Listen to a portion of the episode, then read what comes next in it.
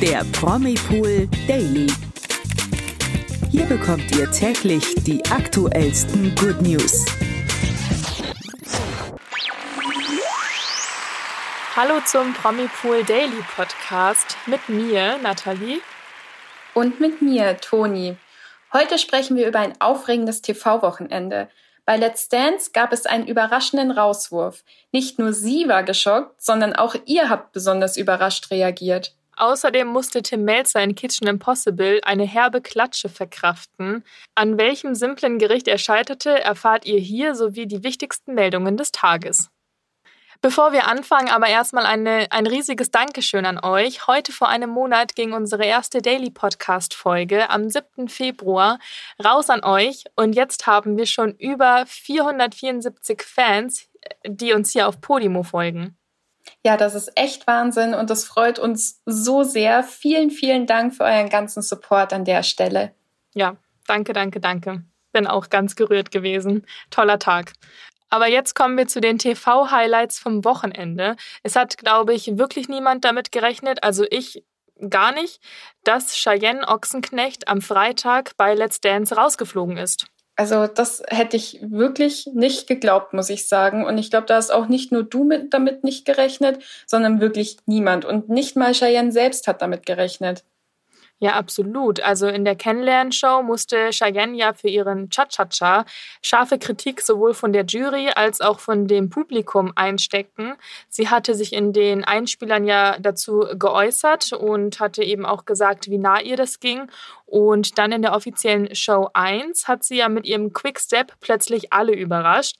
Sie hat dann ähm, die Kritik eben umgewandelt und hat da versucht, sich ja draus zu stärken, weil sie das eben so mitgenommen hatte und hat dann wirklich stark an sich gearbeitet, um das nicht auf sich sitzen zu lassen. Ja, und das hat ja dann anscheinend auch funktioniert.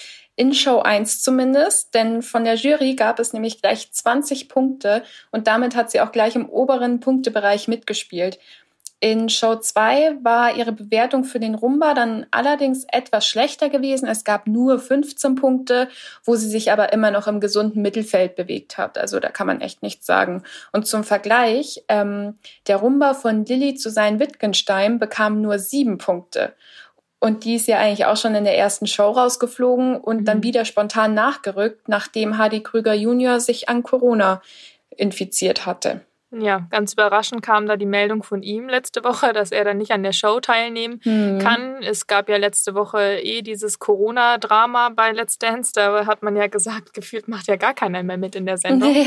Aber es hat dann ja doch noch ganz gut funktioniert. Und was sich an der Show halt auch wieder bewiesen hat, ist, dass dieses Zuschauervoting halt wirklich nicht unterschätzt werden darf. Denn Lilly, die ja eben auch schon mal rausgewählt wurde und jetzt in der zweiten Sendung wieder nicht, also wieder keine guten Punkte sicherte, konnte dann aber vor dem zweiten Rauswurf doch gesichert, gesaved werden. Und Cheyenne, die sich, glaube ich, auch sehr sicher war, dass sie da halt mhm. eben aus der Sendung gut rauskommt, ähm, weil ihre Entwicklung ja auch irgendwo gewürdigt wurde, auch wenn die Punkte jetzt nicht so viel besser waren, oder halt schlechter waren als zuvor Woche, aber trotzdem war sie sich da, glaube ich, ähm, eher sicher als unsicher. Aber sie ist dann halt eben rausgeflogen. Und ja, dementsprechend, weil sie so überrascht war, flogen da dann oder flossen, besser gesagt, flossen dann nach dem Rauswurf auch schon direkt die Tränen. Und sie wurde dann auf dem Tanzparkett noch interviewt direkt ähm, im Anschluss der Sendung. Ja, und da hat man dann auch gemerkt, dass ihr da einfach die Worte fehlen, weil sie konnte da irgendwie gar nicht richtig auf das eingehen, was sie überhaupt mhm. gefragt wurde. Sie war da einfach völlig überrumpelt.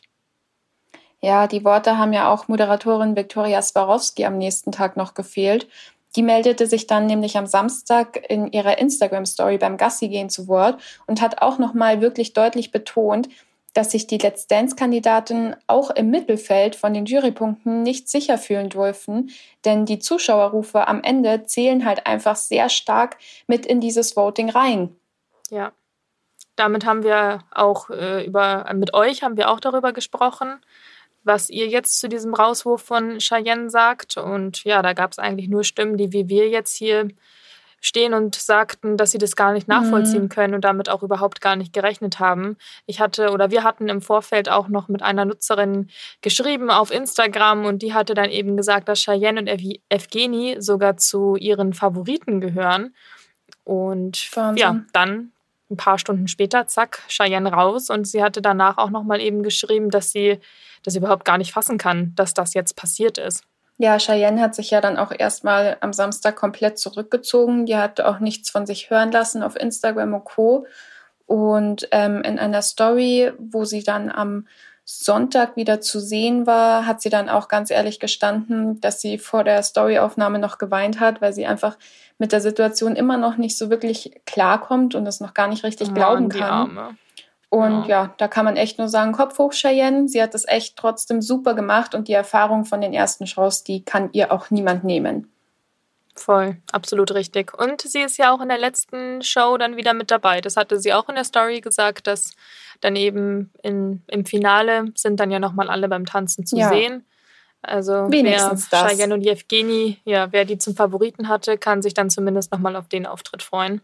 Ja. Ja, aber kommen wir zu einem weiteren TV-Highlight vom Wochenende, wo der ja, beliebte Koch Tim Melzer zum höchsten Grad der Verzweiflung irgendwie ausgebrochen ist bei Kitchen Impossible. Er trat in der Folge vom gestrigen Sonntag gegen den französischen Koch Alain Weisgerber an.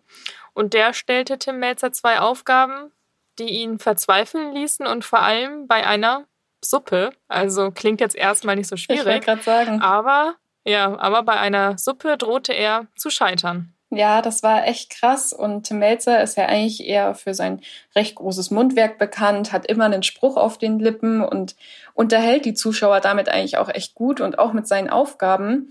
Aber ja, gerade die eine Aufgabe äh, schien schief zu gehen für ihn. Und ich glaube, so still wie Tim Melzer in der Sendung war, haben wir ihn schon lange nicht mehr gesehen. Ja, wirklich. Also wer den vorlauten Tim Melzer mal weinend unter einem Tisch liegend sehen möchte, der muss sich auf jeden Fall die Folge, das klingt jetzt ein bisschen schadenfroh, aber er ist ja nun wirklich nicht für die großen Gefühlsausbrüche im, ja, in der Verzweiflung bekannt, sondern eben eher in der Euphorie. Und ja, wer das verpasst hat und sich das aber nochmal angucken möchte, der sollte da auf jeden Fall nochmal einschalten oder sich das nachträglich angucken. Aber das Gericht nochmal, um darauf zurückgekommen, was er da dann kochen musste, das hat eben dieser Alain, der, der, TV, der Koch Alain, mhm. ausgesucht. Und ja, das war von seiner Schwägerin ähm, eine Fischsuppe, eine panonische Fischsuppe, die er dann eben nachkochen musste.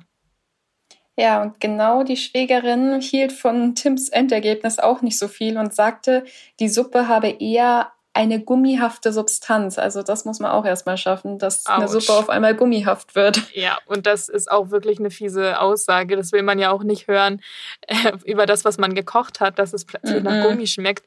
Und erst recht nicht von denjenigen, die das Gericht selber gekocht haben, vor dem man ja auch irgendwie so einen gewissen Respekt hat oder dem, dem man das halt auch beweisen möchte. Aber dennoch, ja. auch wenn eben Tim Melzer da so verzweifelt war oder ähm, auch kein gutes Feedback von der Originalköchin bekommen hat, konnte er am Ende noch 7,5 Punkte für diese Runde abräumen.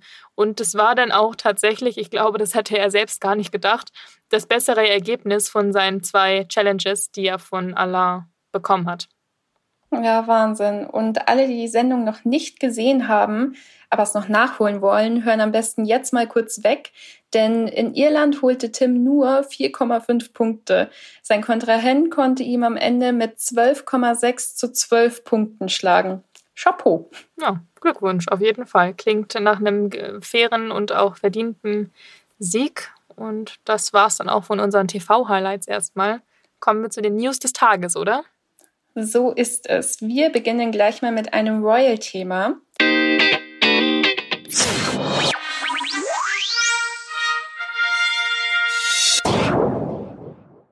Die Queen wird dem Buckingham Palace den Rücken kehren, hätte man wohl so auch nie geglaubt, denn stattdessen soll sie zukünftig in Schloss Windsor leben, das 40 Minuten westlich von Englands Hauptstadt London liegt.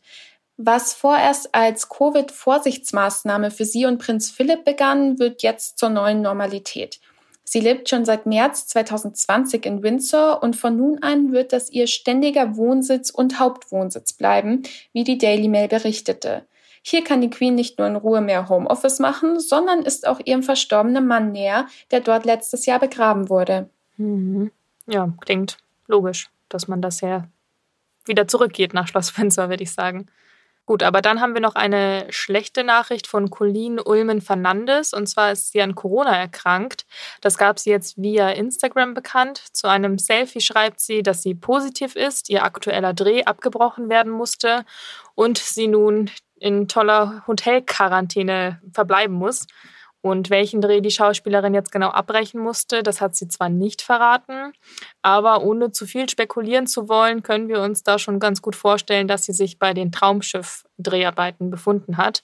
Vielleicht werden wir das noch erfahren, aber bis dahin wünschen wir natürlich erstmal gute Besserung. Ja, gute Besserung auch von mir. Und damit kommen wir zu tollen Baby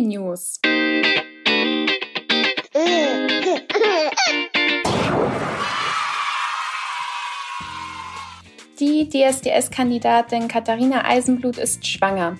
Auf Instagram hat sie ein Bild gepostet, auf dem sie mit ihrem Freund Nico zu sehen ist und darauf erkennt man auch schon eine deutliche Wölbung. Kein Wunder, denn Katharina ist schon im fünften Monat schwanger. Außerdem verrät sie, dass die beiden sich nichts sehnlicher gewünscht haben, als gemeinsam Eltern zu werden. Und da kann man echt nur gratulieren. Ja, Glückwunsch. Das war es dann auch von, für heute von uns mit unserem Promi Pool Daily Podcast. Ja, es würde uns sehr freuen, wenn ihr unserem Podcast wieder ein Like da lassen könntet, damit wir noch viele weitere Monate für euch täglich die besten Good News zusammenstellen können. Und damit verabschieden wir uns für heute und hören uns morgen wieder. Bis dann. Bis morgen. Ciao. Der Promi Pool Daily. Von Montag bis Freitag exklusiv auf Podimo. Noch mehr Good News bekommt ihr im Netz auf promipool.de.